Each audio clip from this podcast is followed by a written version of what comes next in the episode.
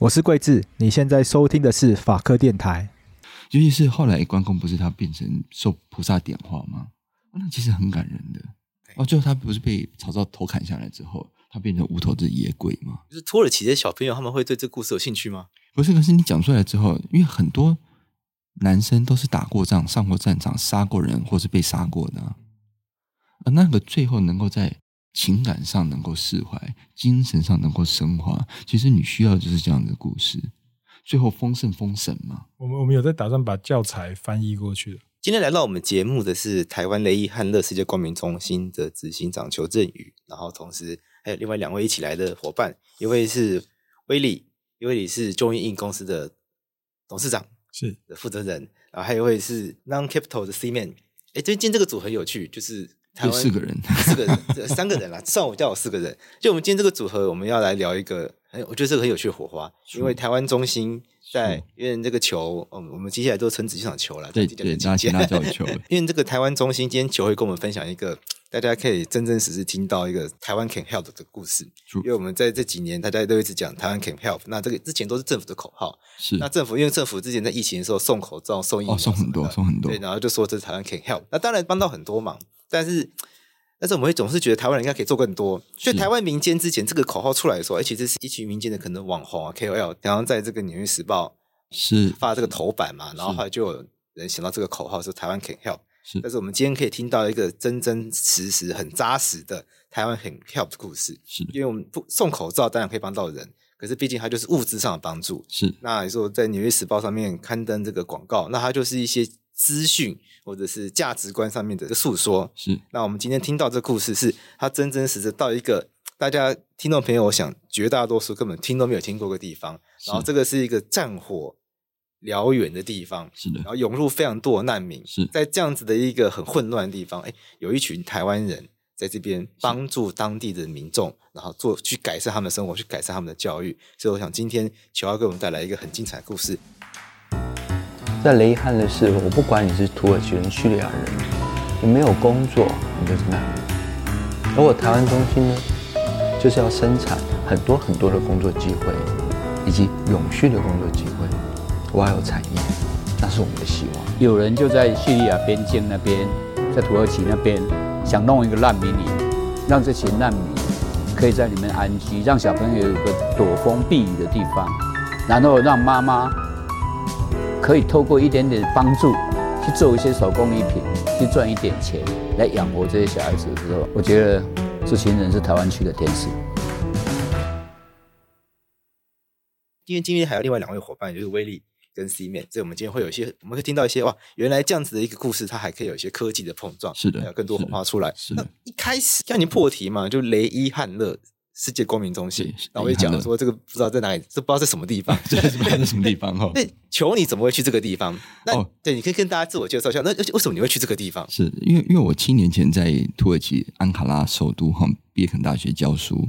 那你在安卡拉教书，对安卡拉也是很特别。台湾人在对土耳其教书的，因为我人生过去这二十年就是那所谓的 academic refugee，就是什么学术难民，那就是一边旅行一边找工作一边求职这样子，也很浪漫。那就是。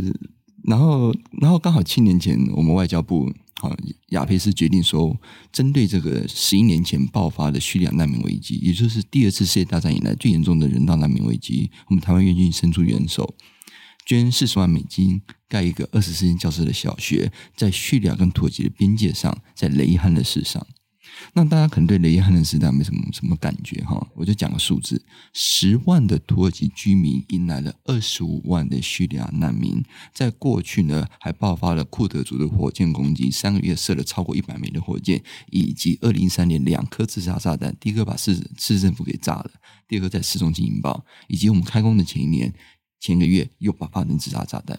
所以说，可以说是土耳其在叙利亚边界上受创最深、最兵荒马乱的一个小镇，要盖一间小学。OK，可是找不到建筑师。因为大家听到吓死了，吓都吓死了。跟大家说那边自杀炸弹，吓都吓死了。而且又在那个战火的，是就在战火是发生的那个最边境的地方，谁敢去？对，我是在建筑系教建筑历史跟理论，你知道，教建筑历史跟理论的人都只会放炮而已，在学校骂老师、骂学生、骂建筑师，出了校门干什么都不会。所以呢，我就跟大使讲：“哎，大使，我不是建筑师，我帮你找建筑师。于是我就飞来台湾找建筑师，就一找建筑师问我说：“哎，有有没有设计费？没有，工程顾问费不是说一千两百万嘛？刚刚说三十万美，一千两百万那只有工程款，全部要拿来盖房子的。对，那没有要付人啊？没有没有付人啊，因为那地方没有人，不是，就是没有设计费，okay. 没有工程顾问费，因为你要水电技师、结构技师、灯光技师嘛，对，好。对”那有没有旅费？你总是要从台湾飞到那边去吗？没有。你说飞到那个什么雷伊汉勒斯，因为你要先现在看那个地图，先飞到伊斯坦布尔，然后再飞一个半小时到哈泰机场，再开一个小时的车，你能才能够到边界。你旅费都没有，好，那有没有保险费？因为你会被炸弹手脚，你总是要买一个嘛，对。所以，好，大家听到炸弹什么，通常都不敢去了。敢去的人，你还总是要买个保险给人家吧？对，结果还没有保险费。好了，台湾建筑师找不到，那回来找土耳其建筑师，土耳其建筑师没得真笑哟。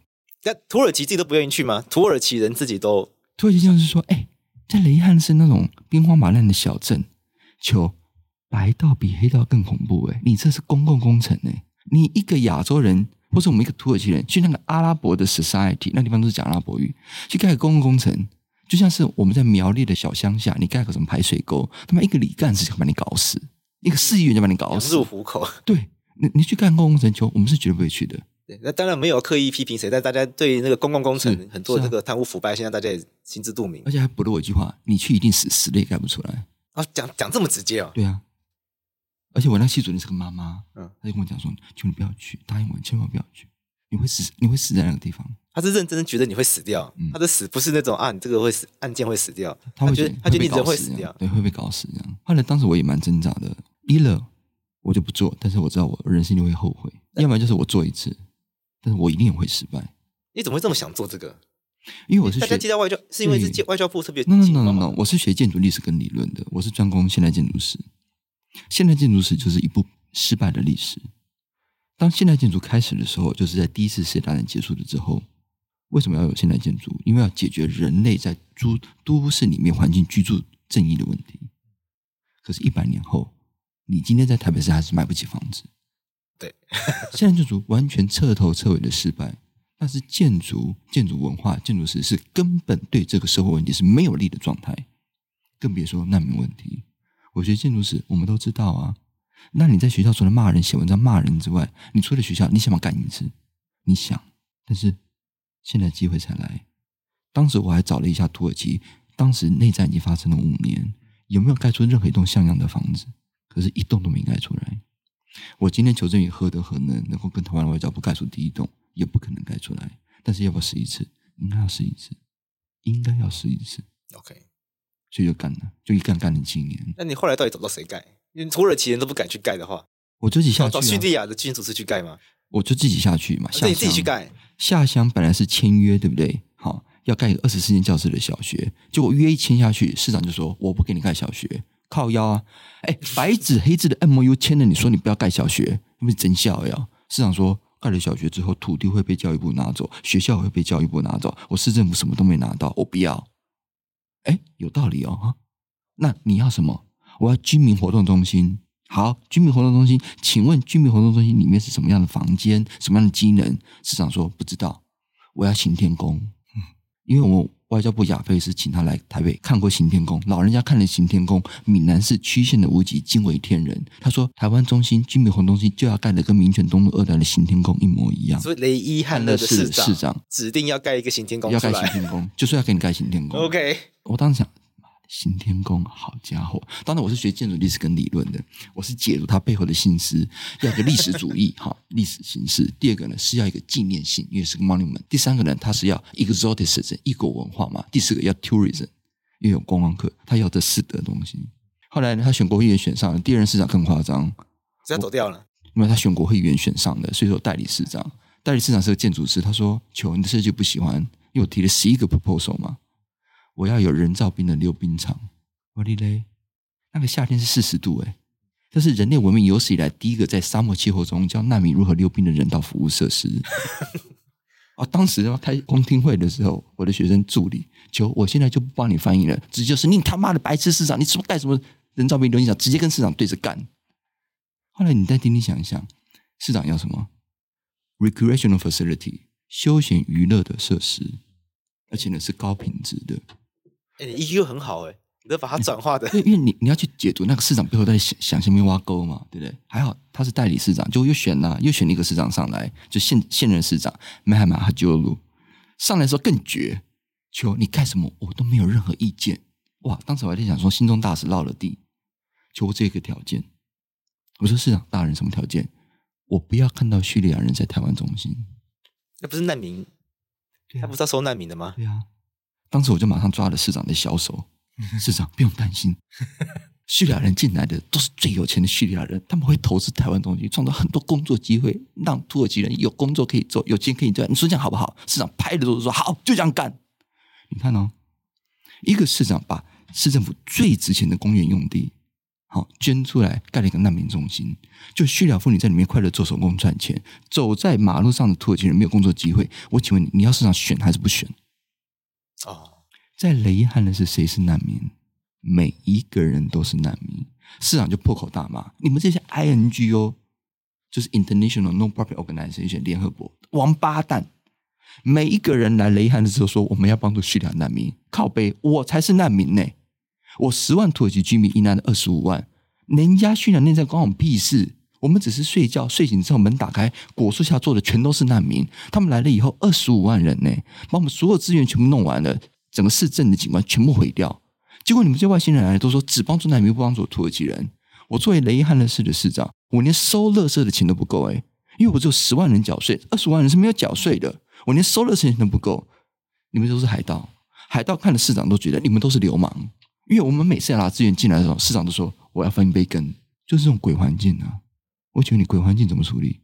其实难民问题真的是很棘手，因为难民确实是人道问题，但是他确实都对当地的民众造成大的影响。那当地民众也觉得很无辜。是，我觉得雷伊他的那个市长讲的也很好，确实他们就住在这边好好的。对啊，然后起来二十万人冲过来，那你能说这些人不对吗？不对，他们就逃难。是啊，但他来到当地，真的影响当地人的生活吗？是啊，对，那该怎么办？所以说怎么办？我们光是签约就签了六个月，MOU 一张纸而已。副市长就是不签，他就问嘛：“你是谁？求你是谁？我不认识你，你没来跟我喝咖啡，你没来我家拜见我老母亲，我老妈没看过你，我家人没看过你，不算数。”真的讲妈妈没看过你？对啊，我真的是去他妈去他家见他妈啊，因为他副市长的爸爸以前也是国会议员呐、啊，那家里的花园很大，就是拜码头还没盖之前，我带我学生去四十五趟，套一句台湾话叫深蹲。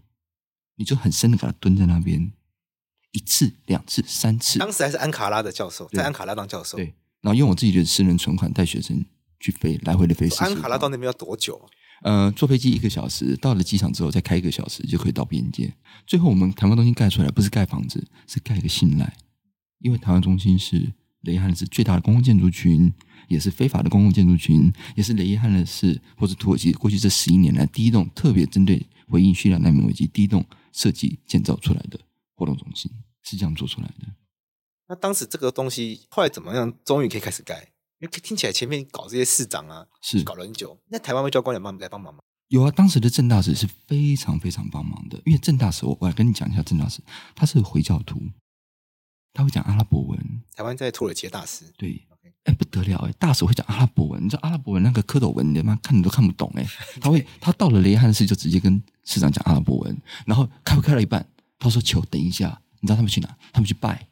哦，他们时间到，时间到要一起去拜。因为回教回教徒一定要拜很多。所以说，那个市长看到那个大使，觉得你不是大使，你是我兄弟啊，兄弟，那种情感呢。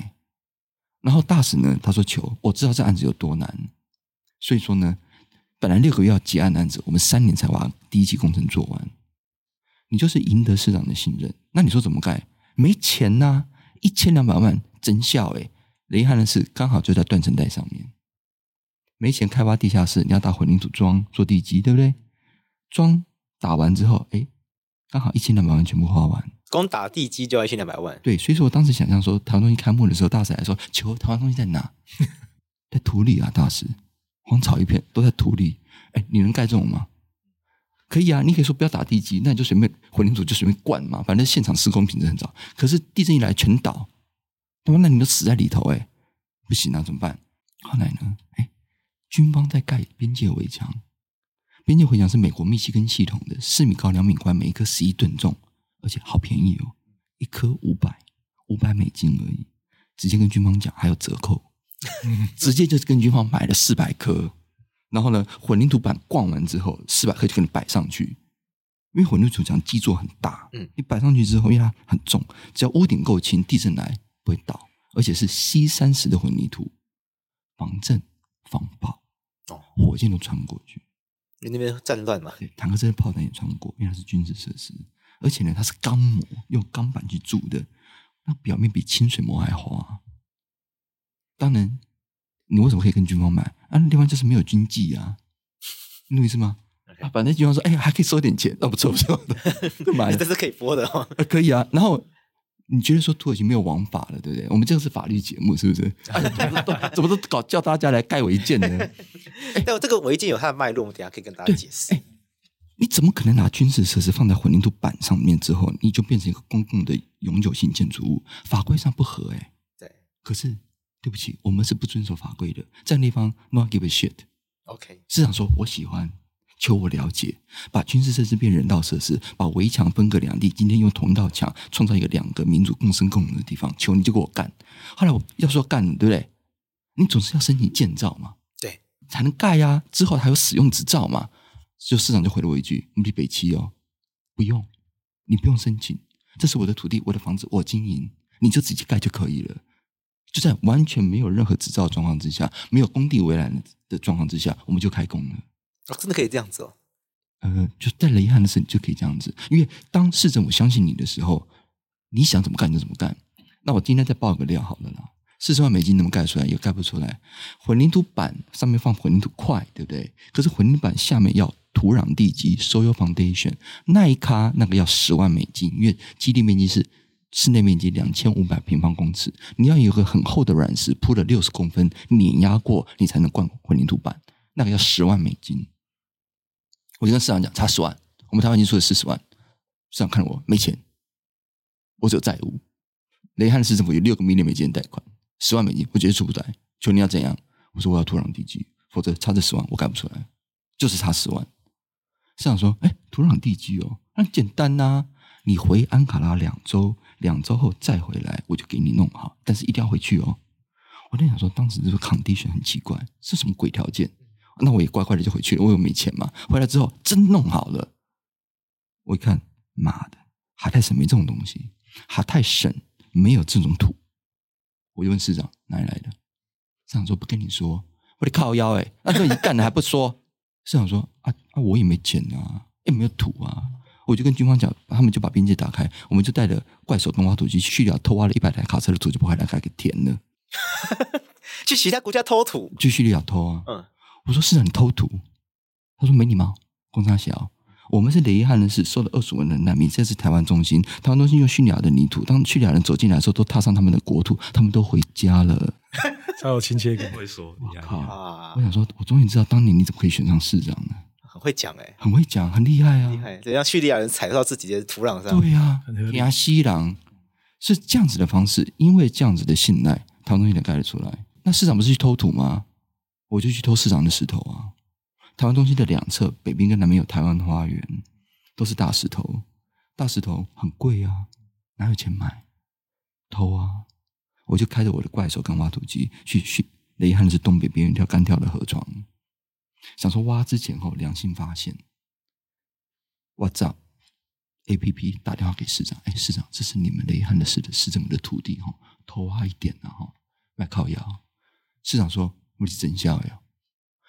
你没有偷东西啊，球！你只是把雷汉的事的石头从这边搬到这边，搬来搬去还是在雷汉的事。下次你遇遇到这种问题，就不要打电话给我，电话就挂了。哦，意思说你要怎么挖就怎么挖，爱怎么拿就怎么拿了。对啊，是这样子做出来的，是因为真正的深蹲跟当地居民有薄感情，所以说在非常条件有限的状况之下，大家都愿意来帮你。我觉得球讲了一个很。很特别的状况，我觉得很多台湾的听众就很难想象，就是这个是什么意思？就听起来好像一切都不合法，可是本来这世界上很多的国家、更地方层级的这种单位，是。它的法制本来就是非常的相对落后，所以你要办一件事情的时候呢，是就是要靠球这样去当地是瓦。诺，那那个地方是上面很乱，下面也很乱，中间也很乱，这这就全部都很乱，都很乱，那中间都很乱，但没有不乱的地方，然后有一条线就把它牵起来了，呃，台湾中间就是那条线。有钱出钱，有力出力，能偷的就偷，你偷我的，我偷他的，这样子是这样建起来的。所以说，台湾中心也成为了今天是土耳其在过去十一年叙利亚难民危机第一栋特别设计建造，针对叙利亚难民危机所开展的居民活动中心。台湾以前没有做过这种收容难民的。台湾好，其实市长会。好，台湾有市长会 World Vision 世界展望会有做，家福有做，可是，在土耳其基本上做这种多功能的难民活动中心，而且要永续经营的，其实是没有的。为什么？因为台湾政府跟全世界的 INGO 都一样，都是年度预算，今年有钱，今年做，明年没钱就不要做嘛。可台湾中心当时我想的时候，就是如果我们还抱着这种心态，就不要玩了，不要玩，因为一开始就是骗人的。为什么？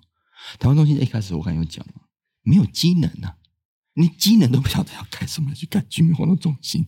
第二是，我们只知道一件事：是盖完之后没有营运费，钱就算盖出来了也用光了。就盖完之后没有营运费，对，连水电费都没人出。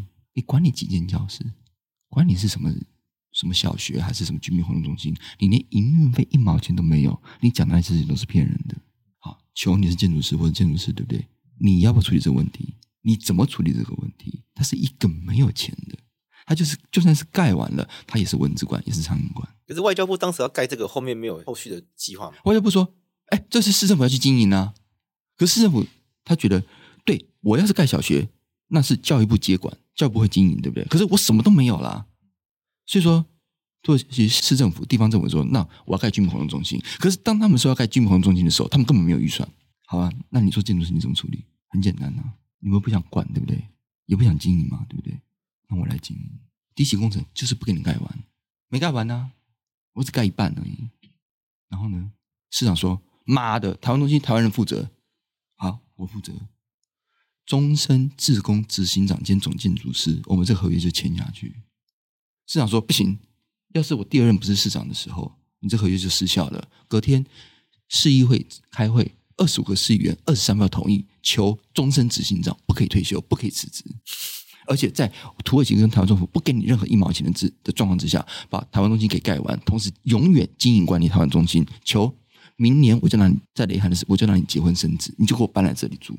有钱卖身契耶，啊，差不多，差不多，把地搬到雷汉那去了。我跟我弟讲，我就做这一次，诚实的做这一次，不要骗。如果这件事情在一开始我不去做经营管理，不去谈这个中心之后的营运，我跟你讲，我就不会接这个案子。那这个中心现在在做什么事情？现在呢，我们照顾。五百个当地的妇女，意思就是五百个家庭做手工、做产业，让妇女能够有赚钱的机会。因为妈妈有工作机会，小朋友就有饭吃。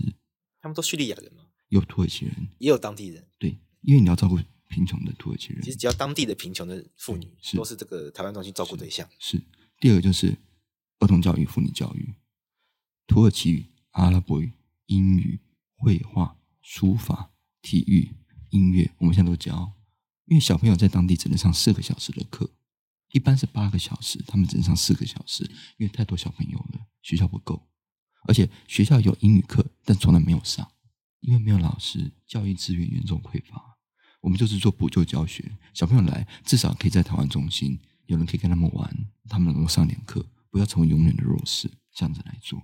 但这个台湾中心有外交部的参与的话，他会上一些什么台湾的文化？教中文啊，踢毽子啊，这种传统对于外交的想象，对，就是说，像文化部就有帮我们，因为我们真的也都没钱。OK，而且当时 COVID 哈以及战乱，也很难有人艺人或是艺术家运过去，我就帮台湾的电影啊，台湾的儿童动漫《魔法阿嬷》土语版、阿阿伯语版，你有没有看过？金鱼特别翻译的吗？对，特别翻译，我们就找人来翻啊，然后让小朋友。夏天的时候，礼拜五的晚上，礼拜六的晚上，礼拜天的晚上看台湾动漫，而且呢，教小朋友八点钟电影开始，小朋友六点就开始在排队了，就是要排队。想看，排队慢慢的一格格进场，拿纸杯，纸杯下有号码，然后呢，根据号码找座位坐下来，不吵不闹才给你爆米花跟果汁，公民教育的训练做教育，同时呢，教小朋友来台湾中心要缴门票，每一天一张票，两个保特瓶。旧的回收的保特瓶，台湾塑胶回收率超过百分之九十五，土耳其的塑胶回收率没有到百分之五，就是基本上没在做这些，就没有在做嘛。教小朋友什么都做，现在还教妇女如何把那个厨余做回收。所以说，台湾中心呢，奇迹式的活下来，那我们现在再来，就是希望把台湾中心做大做好，让台湾中心不只是让台湾人的善意跟资源能够带到全世界最需要帮助的地方，台湾中心它会成为一个世界的平台，而借由这个平台，让全世界的资源借由台湾中心去帮助世界上最需要帮助的人。我想，我们今天的对谈，我们请到威利，然后请到 Cman，其实就是要谈这个问题：如何从一个台湾中心变成一个世界的中心？我要很诚实的讲，其实我们在某种程度上，我们已经走在台湾的政府之前。怎么说？从地理上来看，已经很前面的了。你们走到土耳其最边界，是，我相信那边除了你以外，应该没有更多台湾人了吧？如果你看我们的外交史，有哪一个难民中心、人道援助案，最后一直经营下去的？有哪一个以台湾为名的军民中心，或者是人道难民设施，全世界最有名的国际机构会进驻？目前没有吗？台湾中心可能就是第一个。但是我们不应该为此而满足，也不应该为台湾中心能够侥幸生存到今天。所以后来还有其他国际的大型的组织进驻。对啊。只是碍于台湾的国际政治局势，我知道你很多观众在听，所以说我不可以讲那个名字，讲、哦、出来我就摃龟了，你懂意思吗？讲出来就会有人会俩拱啊，讲、哦、出来会有人可以可以暗示三个字之类的，就讲出来就是因为台湾中心这个台湾这两个字敏感，可是因为这个毕竟是人道救援，然后也救济贫穷。嗯然后跟某一个很大型的国际组织，它有一个永续发展计划，是观念是理念是契合的。对，因为他们会进驻台湾中心，而且会对台湾中心进行大规模的捐赠。对，这是碍于台湾的国际局势，我不能够讲。那我们就是所以我们在节目上基于这个政治的考量，因为讲的话可能会有一些人会玻璃心碎，然后未来可能计划、哦、计划就会就是真的需要得到帮助的这个人就会拿不到，会因为政治的考量拿不到帮助。是的，所以我想我们就讲到这边就好。是，那也因为这样子，因为台湾就是。我想威利跟 Cman 哈跟主持人，我们都同意，台湾的国体是很特殊的，海峡两岸跟国际局势对于台湾来讲也是一个非常特殊，而且现在是一个非常重要的关键，对不对？那我知道这个中心叫台湾中心，但是我能不能做的事情是远超过台湾这一个字的定义？对，因为我一开始看到台湾中心的时候，我一开始说真的，我就觉得。是不是像孔子学院之类的？哎呦，我听了我就很累了，对对对，就是开戏谑了，开玩笑。但是我用传统对外交的想象，是就会一定是说把输出尽量文化输出。那这里面是不是叫一种原住民跳舞啊？肤浅的大外宣，官式的跟不上时代的一种。一种教里面小朋友扯铃啊，我在开始讲扯铃，就是尽量的去输出什么捏面人，反正都在做一些输出台湾文化的东西。可是你说跟当地人的生活真的有连结，他们会有感受吗？我觉得大家心知肚明了，是，所以说就是说，如何在台湾的这个价值之上再往上提升？台湾不是台湾人眼中的台湾，台湾人应该是世界人眼中的台湾，啊，那个是件很重要的。可是这是很困难呐、啊。我就讲个最简单的例子，然后我们慢慢往这个方面去谈。很多台湾人捐款，对不对？对。好，为什么捐款？抵税啊，百分之二十的营所税，根据你有开协会的。社团法人的这个所谓捐款收据，你就可以抵税。对，我请问你，美国人捐台湾东西，你还给他抵税收据哦？真笑也不可能，真笑呀，对不对？不具有任何的意义。第二就是，台湾中心会接下来走十年、二十年、三十年、四十年。台湾中心要跟谁沟通？跟世界沟通，跟世界年轻人沟通。美国人也不太 care 叙利亚难民危机。我跟你讲，他们美墨边界就搞死人了。哦，川普自己都要盖墙。对啊，对，川普说我美墨边界要把它盖起来，就没盖起来。我们厄德万总统。土耳其叙利亚边界八百公里边界围墙盖完了哦，真的哦，同一时间盖完了。OK，土耳其是比较厉害，对不对？那我们就在跟威利跟 Cman 在讨论如何跟世界沟通，如何跳脱出台湾既有的这个框架，让台湾中心真的能够变成世界的中心。到底那一个方法是什么？那一个技术是什么？另外一个就是我以我个人过去这七年在现场，以及我也是台湾人。台湾人说：“啊，我们做人道救援很简单呐、啊，皮包打开，信用卡就开始刷嘛，对不对？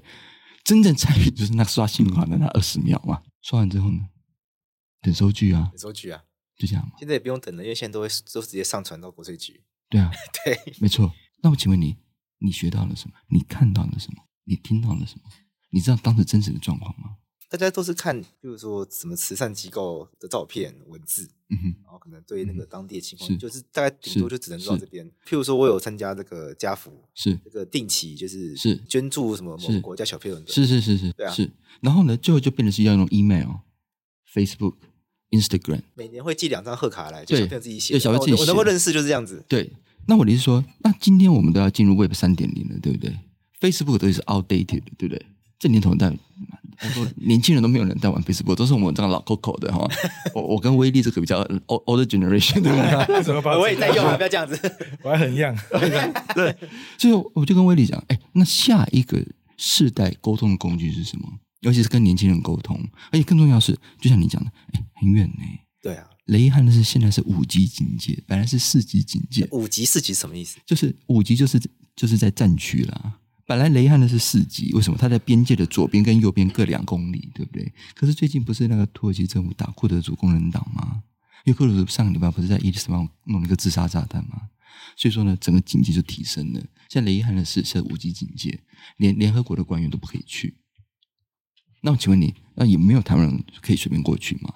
那我的问题就很简单，在台湾人不到现场，但是借由网络科技的时候，我能不能让台湾人至少在台湾，他也能够参与？参与才是最重要的事情。OK，而那个技术到底是什么？呃，我想那时候也是球的部分，然后很因缘际会啊。但是我听完他的故事，我自己很感动。那同时也觉得说，哎，这件事情是大家可以一起来发起，然后一起来做一些改变。那本身因为自己。公司做的其实是 Web 二跟 Web 三的一些数位辅导转型的部分。那同时刚好时间点都很凑巧，在我们跟球沟通之后，决定来做这件事情的时候，第一个我们想的是啊、如何对捐款者。以及对关心这一个台湾中心发展的所有的群众，怎么样让他们知道，哎，我们实际有在落实，而且都有具体的行动动作跟改变。所以当时就想到说，来发行一个 NFT 的部分，那去把整个台湾中心建造哦，收到这个善款之后的一个改变，好做详实的记录，包括刚刚讲到的妇女或者是在啊教育师资的部分，也打算说在啊台湾中心去设计一些 video。的部分可以去做课程，在课堂上、教室上啊、学员的一些教学的一些啊、记录、好直播等等的部分，那让捐款者或者是关心这个议题的朋友，都可以随时在 NFT 上面去啊、看到这些他们关注的事情。那同时也呼应刚刚球讲到的几个部分，就是包括在数位转型、数位科技这个部分，是现在台湾哈也因为这样子成立了一个数位部，那积极在做这些事情。那如果可以透过数位科技的部分，把公益也做融入。同时，让更多的世界的一些民众啊，都可以来响应，看到台湾哦，对这个世界哦，这个需要的民众来做这个人道救援的部分，我觉得很有意义。所以当初在跟球沟通之后，我们在一起就决定来一起来参与这个活动，这样子。先是因为台湾中心需要继续的营运，所以需要继续的募资。一方面就是台湾中心的确是需要更多的资源，而且这资源不应该是只是来自于台湾，是来自于世界各地。但问题是。你要用什么的方式去跟世界沟通，去跟世界年轻人沟通，它这是一个关键。如果我们还用 Facebook，那是 outdated。台湾中心要继续活下去，二十年后，我们现在要为二十年后现在就开始准备。另外一个就是，因为台湾它就是一个非常特殊的国体，今天叫台湾中心，对，是我们的 destiny，但是某种程度也是我们的 doom。如果我们今天还是什么都要台湾，一定要台湾这个岛上的这个事情，那他们绝对做不下去。那我们也不需要在台湾外面做任何的事情，我们必须要创造一个 solution，去把我们这个台湾的 strength 以及台湾的 weakness 或者某种程度它的 limitation 能够突破。台湾它不是台湾人，台湾台湾应该是世界的台湾，而那个到底是什么事情？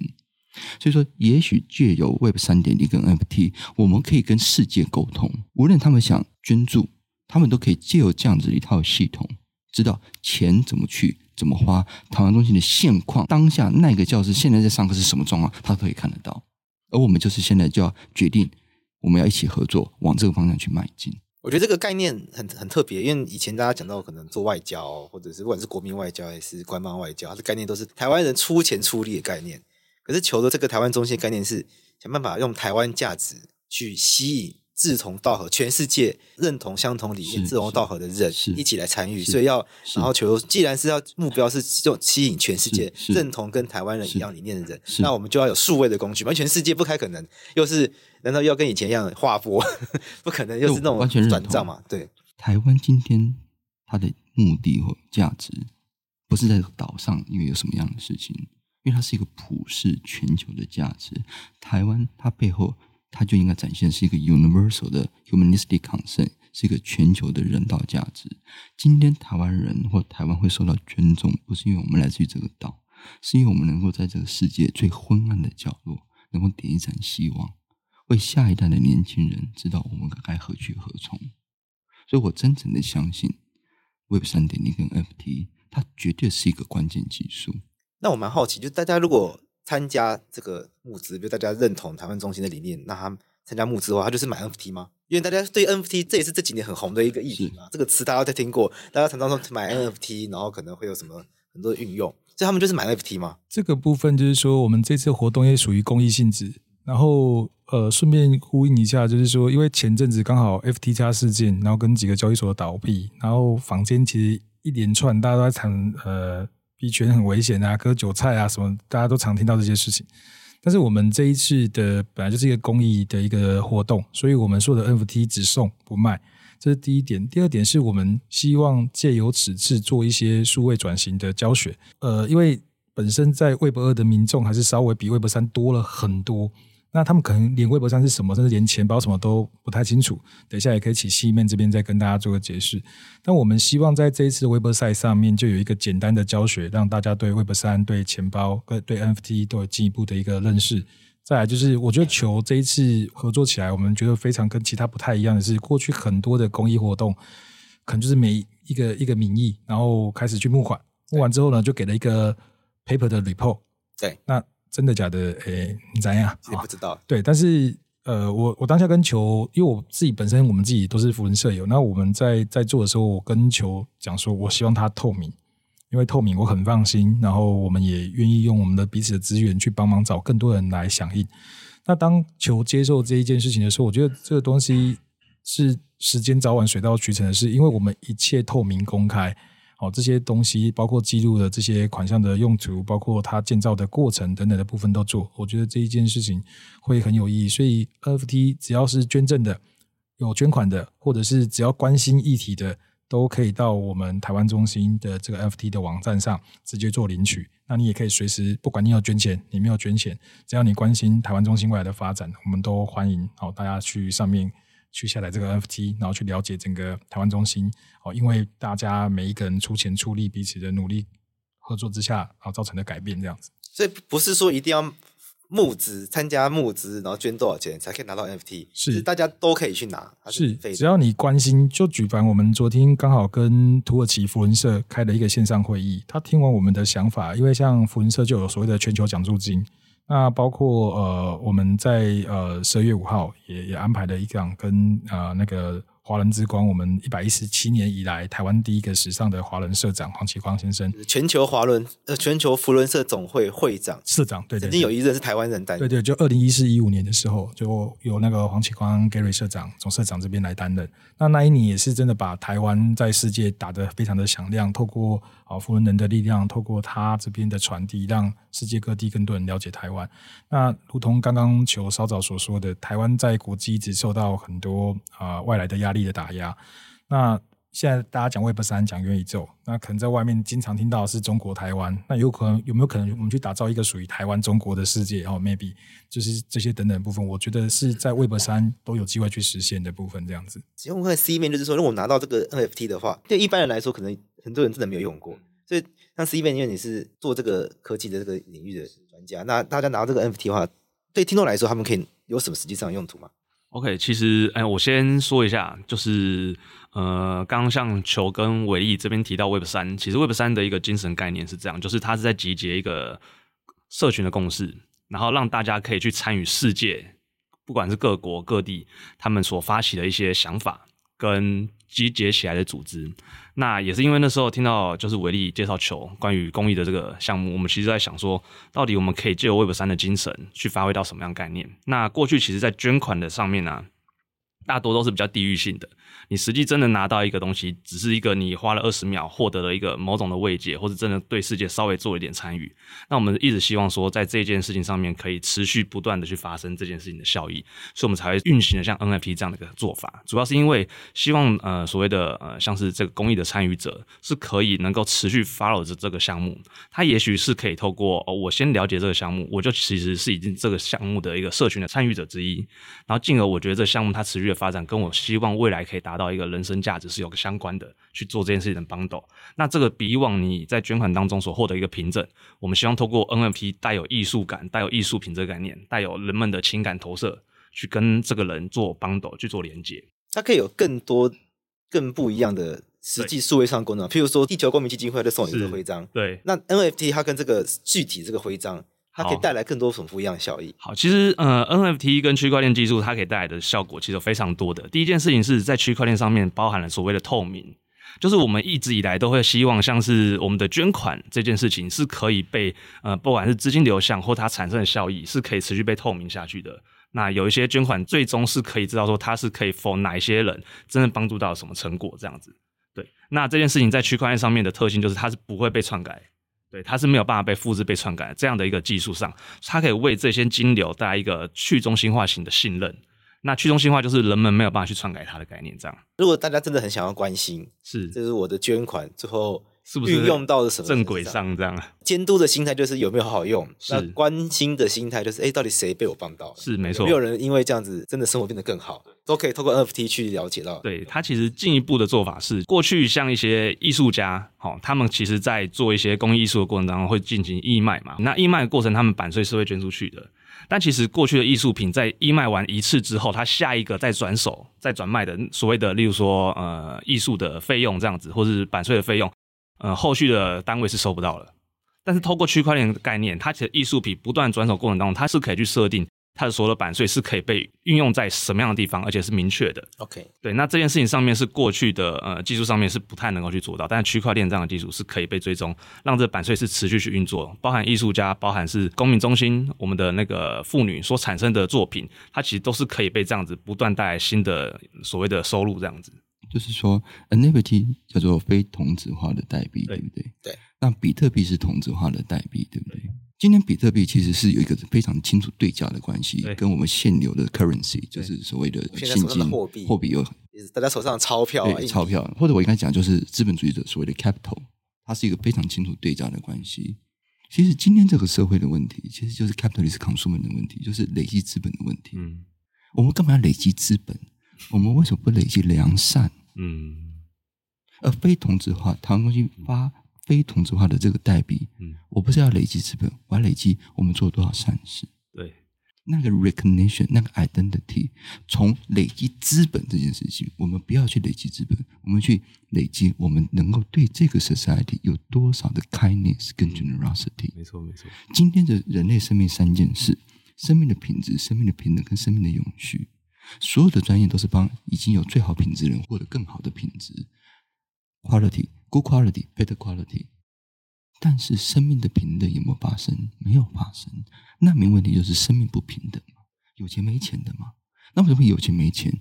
因为所有的 capital，所有人在做今天的所有的 service，基本上都是 payment relationship，都是一人付钱一人做事，帮有钱跟有权人做，因为每个人都在累积资本。而在累积资本的同时，就会让更具有资本的人具有更大的权利跟力道。那最后的结论就是，生命会变得更不平等。那也因为所有人都在累积资本，所以最后呢，环境变得会更不永续，生命会变得更不永续。那非同质化代币就是是代币没错，可是它不是对价关系，它不是对价资本，它是对价善，是对价慈悲。这件事情才是真正能够根本上能够在这个人类文明在极端脆弱的当下，能够唤起一点点的希望。我不要跟比你说你比我更有钱，我要比我们谁做的善事多，做了什么样的善事。而且我看到你的 token，我也知道我给了我自己什么样的勋章，那一个 mark，我知道我做了多少。这不只是对。当地的叙利亚人是一个很好的教育，对我们所有的捐款者或是资助者都是也是很好的教育。你不会忘记你做的那些事，而这些事也不断的在教育你。就是至少我在哲学上，我是这样子来看这个非同质化的代币，而且是用赠送的方式。我不知道西面。球的解释其实已经是非常到位，它已经非常是属于就是我们当初在看呃加密货币跟 NFT 诞生所呃蕴含的意义。其实我解释的再更明确一点，就是像是比特币，它属于同质化代币，我稍后介绍它一下。但其实非同质化代币它呈现的意义就是要记录时间的累积，就是我们人其实花了很多的时间做了很多的事情，例如说我们创作了一张图片，我们做了一支影片。做一首歌曲，甚至是我们在大学啊、高中花了三年、四年时间所获得的学历、技能累积，这些东西其实是我们用时间去产生的。那它这件事情到底是怎么样被认定是我们的呢？我们花了时间所产生出来的生产力，那这个生产力过去的做法是把它换成硬币，例如说，我今天贡献了我多少生产力，所以我产生了多少可以获得的薪水，这是一个对价关系的价值。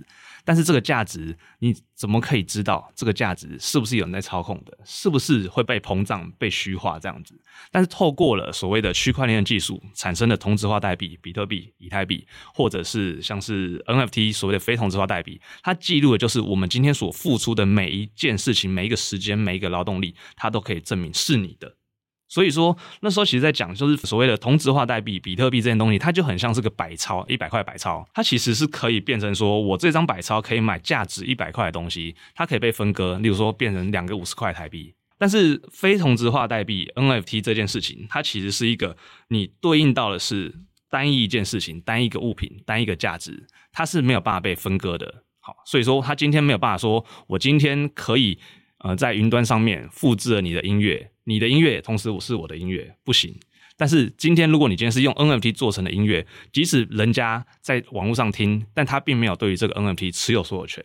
那这件事情它就是一个所谓我们生活在网络上面的轨迹，证明我们在网络上曾经存在，而且这真的是属于我们的。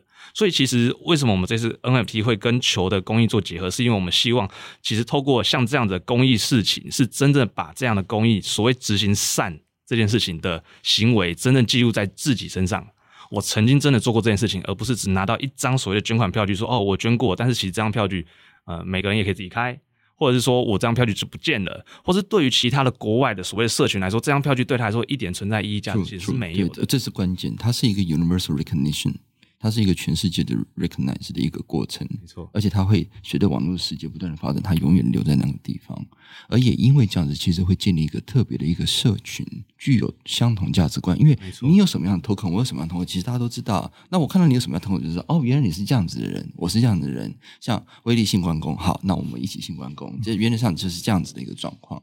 对，那哎，我刚才讲关公，对不对？威威你有没有讲一下我们下接下来下个想做的计划？哦球一开始有讲到行天宫的事情哦，那很有趣的是，在两个礼拜前，那球可能下高雄，然后刚好到高雄的左营的一个文武圣殿的，也是拜关圣帝君的庙。那当时球去刚好遇到帝君下来办事情，应该有一些感触，讲到球心里面的话。那时候我们两个人就在外面讨论了一下，我们接下来可能打算把。关圣帝君的一些精神哈，忠义的精神啊，或者是说他啊、在那边战乱的时候去教导孩子，因为球本身长得就还蛮像关圣帝君那样子，就留着胡子，然后高高的哈。后面我们可能会把一些东西移过去，那进一步也希望把这些，只是说我们带过去的可能不是以一个单纯的信仰，而是以一个呃民族的交流的方式。然后，毕竟刚其实有讲到说，在国际外交。你用国家的角度来看事情的时候，有很多事情会遭受到限制。但是以一个民间的文化交流，在华人的世界里面，大家对关公都还蛮认可的。包括呃，跟我们比较敌对的中国哦，大陆，他也禁止不了他的人民去对啊、关圣帝君做一个信仰。所以接下来有在考虑，我们要把一些教材，可能用图文的方式，不一定是用文字的方式，透过啊、图文，透过翻译，然后把这个东西变成是一个。Training 的部分，那进一步我们也希望真的在台湾中心里面去盖一个关关那个关帝庙这样子。我们最后是来跟听众朋友介绍一下，就是如果听众朋友听完这集也认同这个理念，那他们可以怎么来参与？比如他们想要愿意出钱，或者诶想要来试试看这个 NFT 的话，可以怎么来进行？呃，它其实可以到官方网站上面去做领取，那上面包括在可以做捐款，也可以做领取 NFT 的动作，只是这网址有点长。我们放在节目资讯栏，可以放在节目资讯家可以，大家会自己点，这种不用念出来，念出来大家 也也没有办法用。而且就更重要的是，因为我们的技术会不断的在 update，然后网站或者相关的资讯，或者会变得更 sophisticated，这是我们现在努力的目标。所以说，现在的这个网站呢，只是一个非常刚开始、暂时性的，但是我们会不断的 update，让各位能够在家。在二十四小时，无论你在哪一个世界的哪个点，你都可能看到台湾中心在当下所发生的状况，进而了解台湾中心，了解在那一个边界，在战火下人民的生活的状况。OK，所以大家如果有兴趣的话，大家可以上台湾中心的官网上面，对，可以捐款，也可以领 FT。OK，, okay 我们其实，在 NFT 的部分有一个专属的那个网站，然后在那个网站当中，你可以填写资料，就可以获得 NFT，然后你同时也在网站前往到求原本的捐款网站，是可以进行捐款这样子。是是的。那最后我补充一下关公这件事情，我是觉得很感动，我我也完全认同威力所讲的，在三国在乱世，一个读书人，最后他就是。拿起了刀子，拿起了武器，为忠为义，为老百姓拼命。那当然，他还是最后牺牲掉了，因为忠跟义。可是最后，菩萨还是点化他。当他的头被曹操砍下的时候，他成为无魂野鬼之后，那菩萨就问他：“你今天是无魂野鬼，但在你的青龙偃月刀之下，又有多少的无魂野鬼？如果今天你能够大彻大悟，你就能够救更多的人。”而你那一个的杀力之气就能够升华，你就能够成就更多的人。我想，这已经是几乎是一千年前的故事了。虽然我们也都不知道关公长什么样，我们也没看过他，我也没去过山山西他的老家。可是那个故事到今天为止，还是影响了千千万万人。其实关公的这个故事，我在某种程度上，它就是 NFT。嗯。它就是一个价值，而那价值可以在世界的任何角落，在华人的任何角落被诠释着、被流传着。我希望这个故事，这个 NFT 能够带领着我们走向更勇敢的未来。如果大家今天听完这一集，对于球的故事觉得很有认同感，觉得台湾中心这样的理念，或者是你对这种真的脚踏实地的台湾 Can Help 觉得非常认同，也希望帮忙的话。那欢迎大家可以上台湾中心的网站，那可以上面有捐款的连接。那大家如果对于今天提到 NFT 也有兴趣的话，那这个 NFT 的募资是由 Join 一直来管理的。那大家也可以在我们的节目资讯栏找到相关连接，大家可以来玩玩看，让自己来体验一下 Web 三点零的这个新时代的最新的这样的一个数位的互动方式，用数位的方式来去参与我们台湾中心的一些未来的运作。那我们也祝福球，希望球未来在台湾中心的运作可以更加顺利，把我们台湾的这个价值。推广到土耳其，然后再透过台湾中心推广到全世界。我们今天谢谢球，也谢谢伟力，也谢谢 C Man，谢谢，谢谢大家，谢谢，谢谢。